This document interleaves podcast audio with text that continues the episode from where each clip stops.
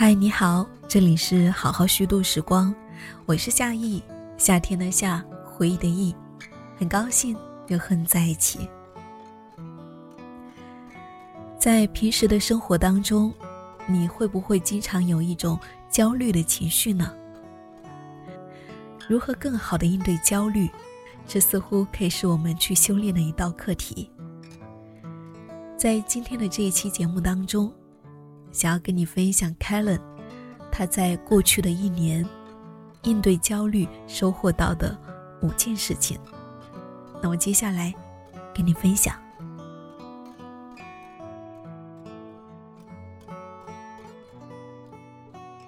在过去的这一年，焦虑好像与我无缘。二二年，我彻底全职做了数字游民。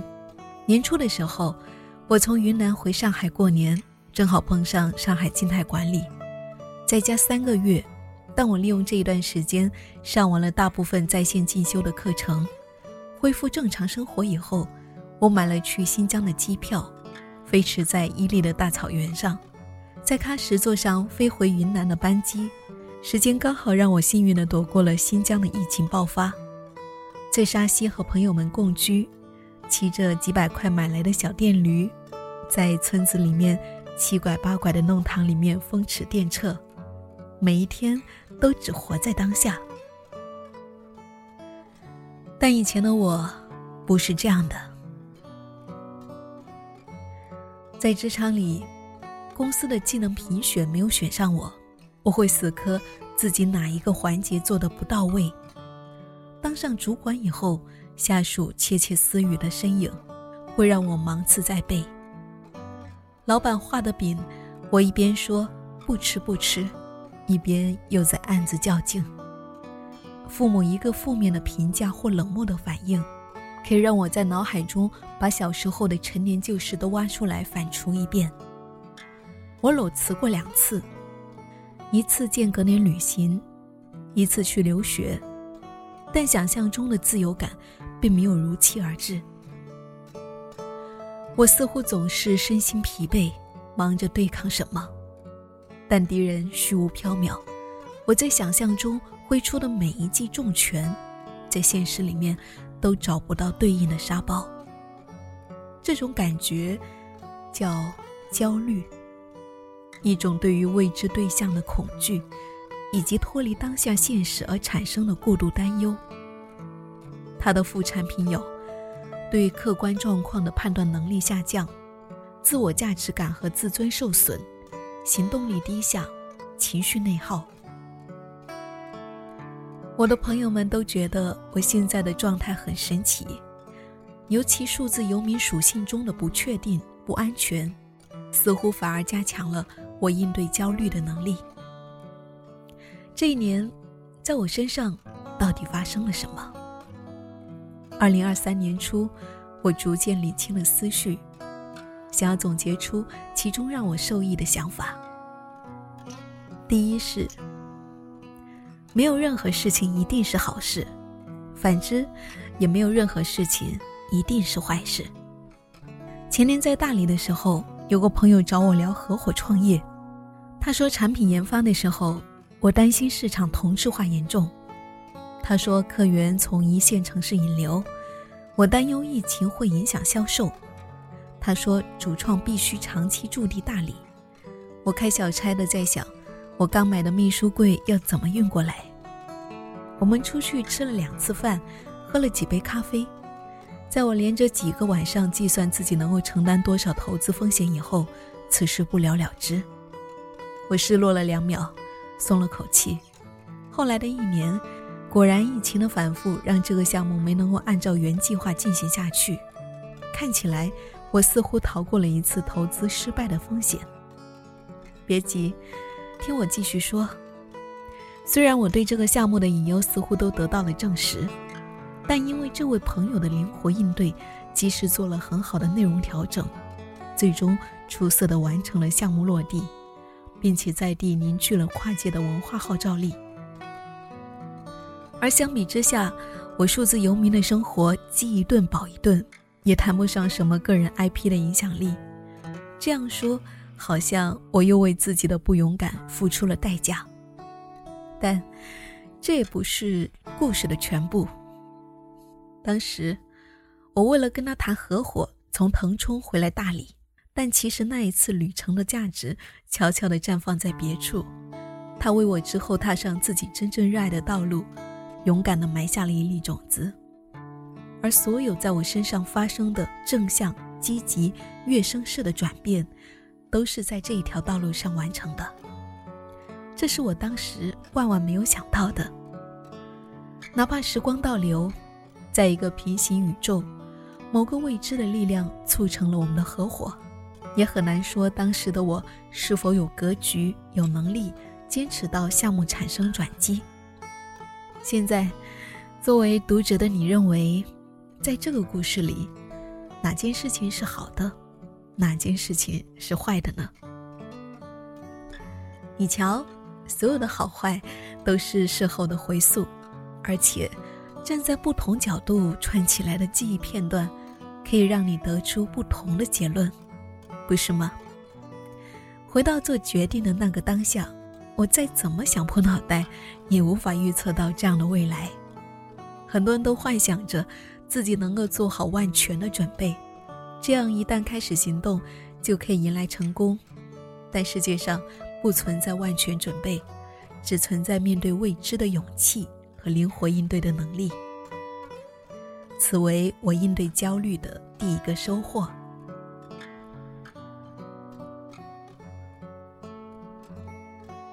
第二个收获，焦虑的反义词是具体。有一期圆桌派的主题是谈论精神内耗和内卷。周轶君说，焦虑的反义词是具体。他举了一个例子，比如说有个学生说：“我因为自己的升学的问题而感到很焦虑。”他说他就会问：“你具体点，你的升学指的是考大学吗？如果是考大学，你想要考哪所大学呢？你想要选哪几个专业呢？”你要怎么准备自己呢？你去考虑这些事情吧。一谈到具体的事，焦虑就不存在了，因为你开始看到了方法、路径，行不行？焦虑就是很虚幻的情绪。当你去行动，脚踩在那条路上，一步步往前走，你就突破了焦虑这一层迷雾。少量具体的计划，加上大量具体的行动。是我应对焦虑最有效的方式了。那对于具体化的焦虑，有一个非常推荐的书写练习。第一，将你焦虑的具体内容写下来，越详细越好。第二，写下你能够想象这件事情最糟糕的后果，并为你相信它会发生的几率打分，零到十分。第三。写下你能够想象这件事情最好的结果。第四，罗列出最糟糕的这个后果必定发生的事实依据。第五，罗列出最好的结果必定会发生的事实依据。第六，此时再次为这件事可能发生的最糟糕的结果打分。第七，从所有的事实证据中，组织出。你接下来应该如何行动？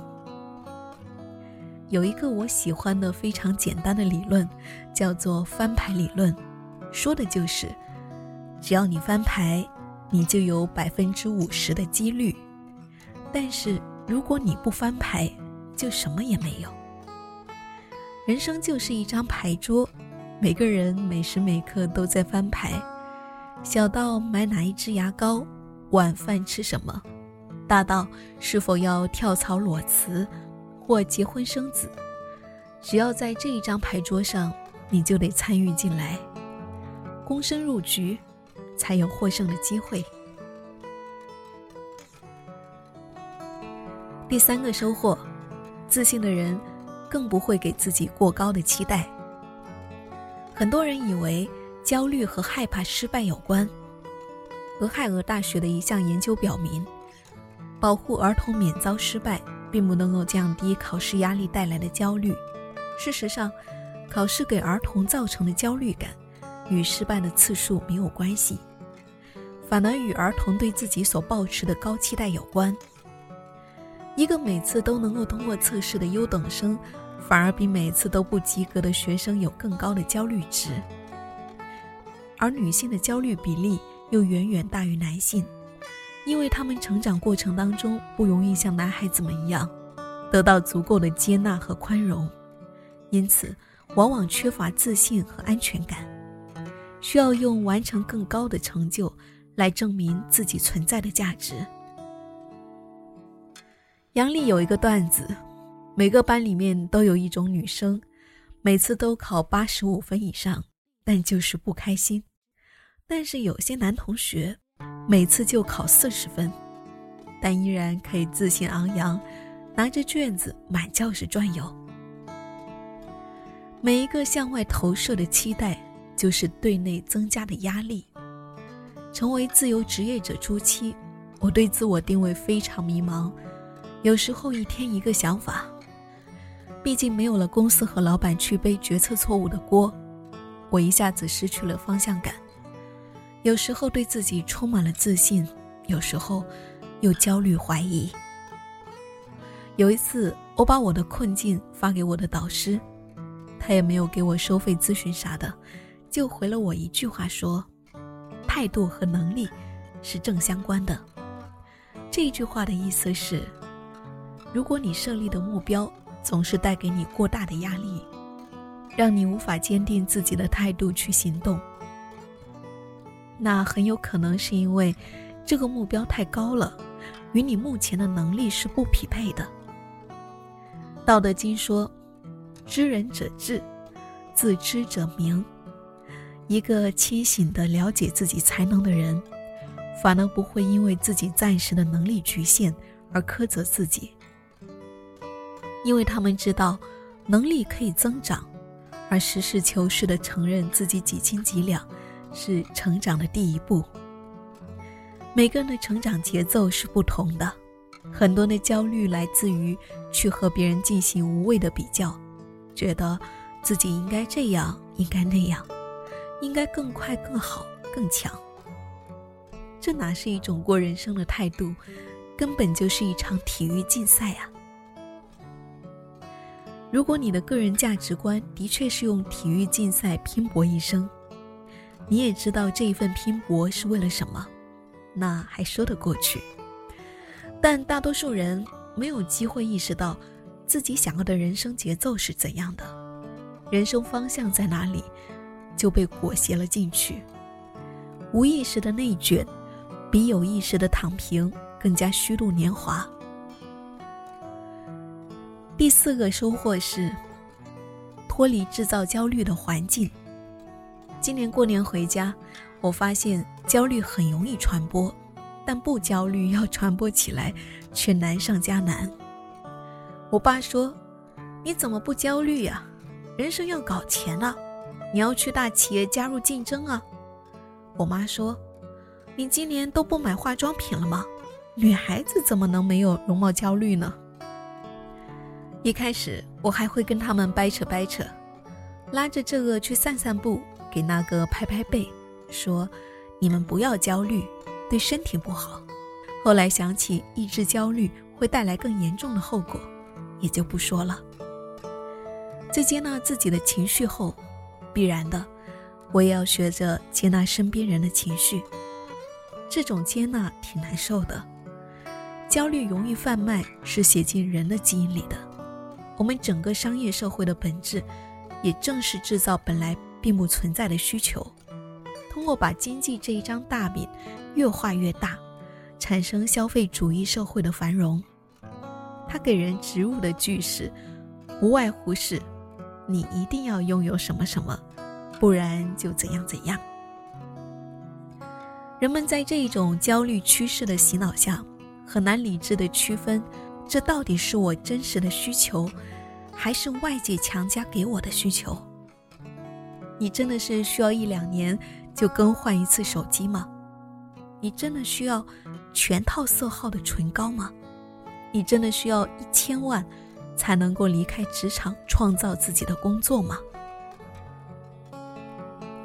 反正我的答案是否定的。接纳我爸妈的焦虑情绪，也是从区分这一些焦虑是他们的，与我无关开始。从刚开始，怎么回事？我怎么又焦虑了？到，不对，这焦虑不是我的，我可以选择不要进去。接纳家人的焦虑，可以看成是一种自我修炼，却不宜过度。必要的时候，我也会做一些隔离的动作，比如和他们分开居住，或者去其他城市旅居。毕竟焦虑不仅传染，还会叠加。他们不看到我，反而眼不见心不烦。至于其他传播焦虑的渠道，比如说短视频之类的，我基本都屏蔽了。不管是身在家中、旅店里，还是旅居的租房内，床头常备书籍，睡前不看手机。有研究表明，长时间暴露在焦虑信息的环境里，即使你坚信自己不会相信那些信息，依然会潜意识产生毫无必要的负载。早卸载保平安，善哉善哉。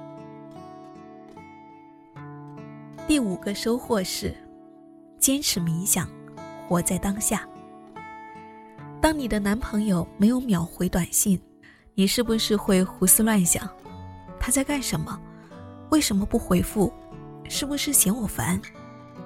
当午休的时候，几个同事聚在角落里窃窃私语，你是不是表面淡定，内心波涛汹涌？他们不会再说我坏话吧？他们是不是在嘲笑我上一次被老板点名批评？当你有一个重要的公开演讲，你是不是会幻想现场出现各种突发事故？如果麦克风突然没电了，我要怎么掩饰尴尬？如果有客户提出刁钻的问题，我如何落落大方的完美回答？这些声音如同波涛一般，一个刚落，一个又起。你躺在床上辗转反侧，想要叫他闭嘴，但是做不到。焦虑的本质就是这一些繁杂的念头，你发现了吗？他们要不是在回忆过去，要不就是在担忧未来，没有哪一个是存在于当下的。有一句我喜欢的冥想引导语说：“活在当下。”怎么会有念头？但我因为过于认同，每次都默默的冒出一个念头，说：“对，念头是不会活在当下的，因此他们也脱离了现实。”之前有个老师传授我一个咒语，每当他有不好的念头，或者产生负面的情绪，他知道这些都是对事实无益的东西以后，他就会默念。都是假的，都是假的。等念头和情绪过去后再做判断。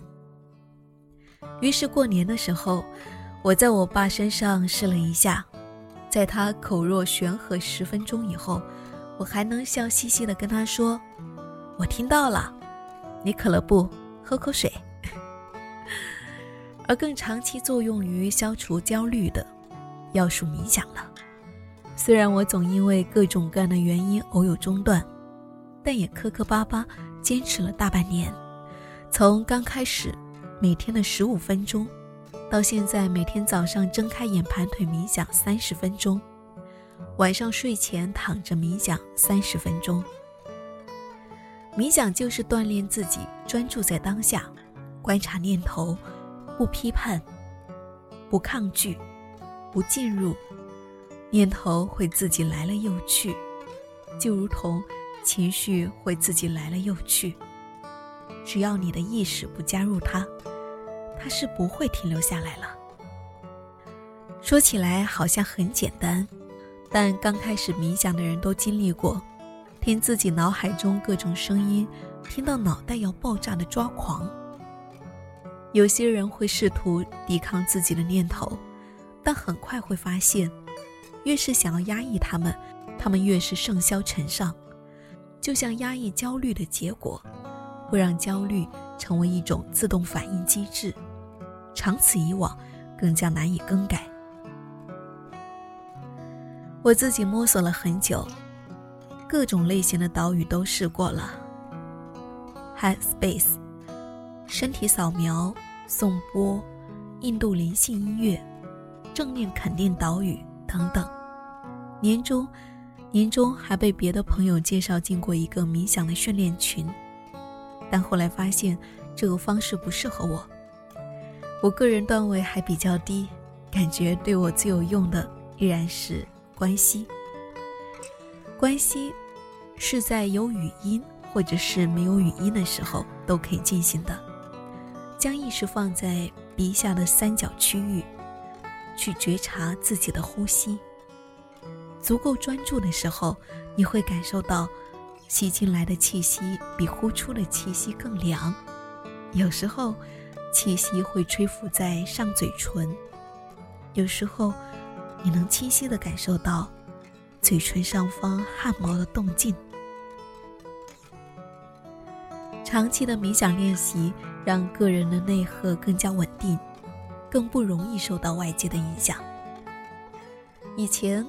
我总是会为了迎合他人而加入一些社交聚会，但每到寒暄过半，就已经无聊到要翻出打车软件，结果反而引发朋友的不满抱怨。在沙溪村里居住的时候，每天都很忙碌，今天要去朋友家聚餐，明天要去吃酒喝茶，青梅熟了要去酿青梅酒，柿子长出来了去做柿漆染布。但到底还是个要养活自己线上工作的人，我也会清楚的做好安排。实在排不开的时候，即使心里面可惜，也会和朋友们打声招呼，下回再聚。清楚自己的需求，也理解别人的需求。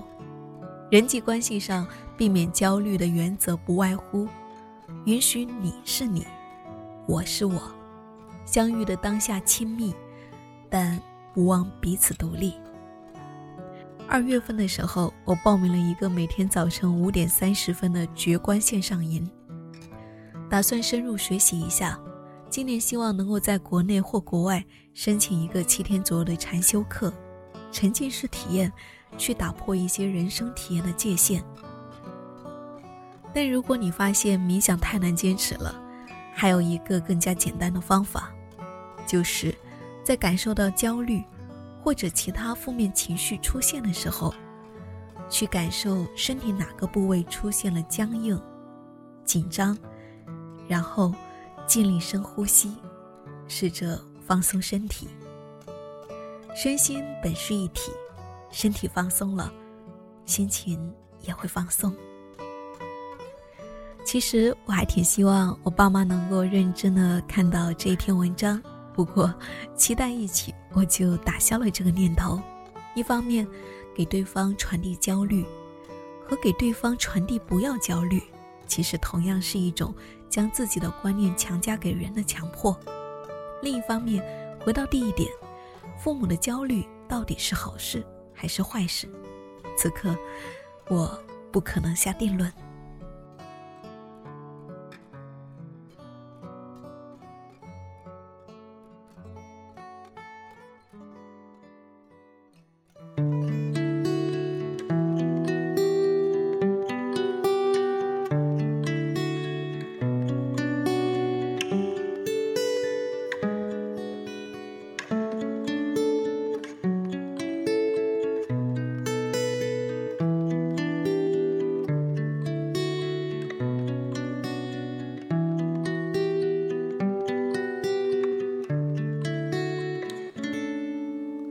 如果有一天我能够拥有一个大果园我愿放下所有追求做个农夫去种田。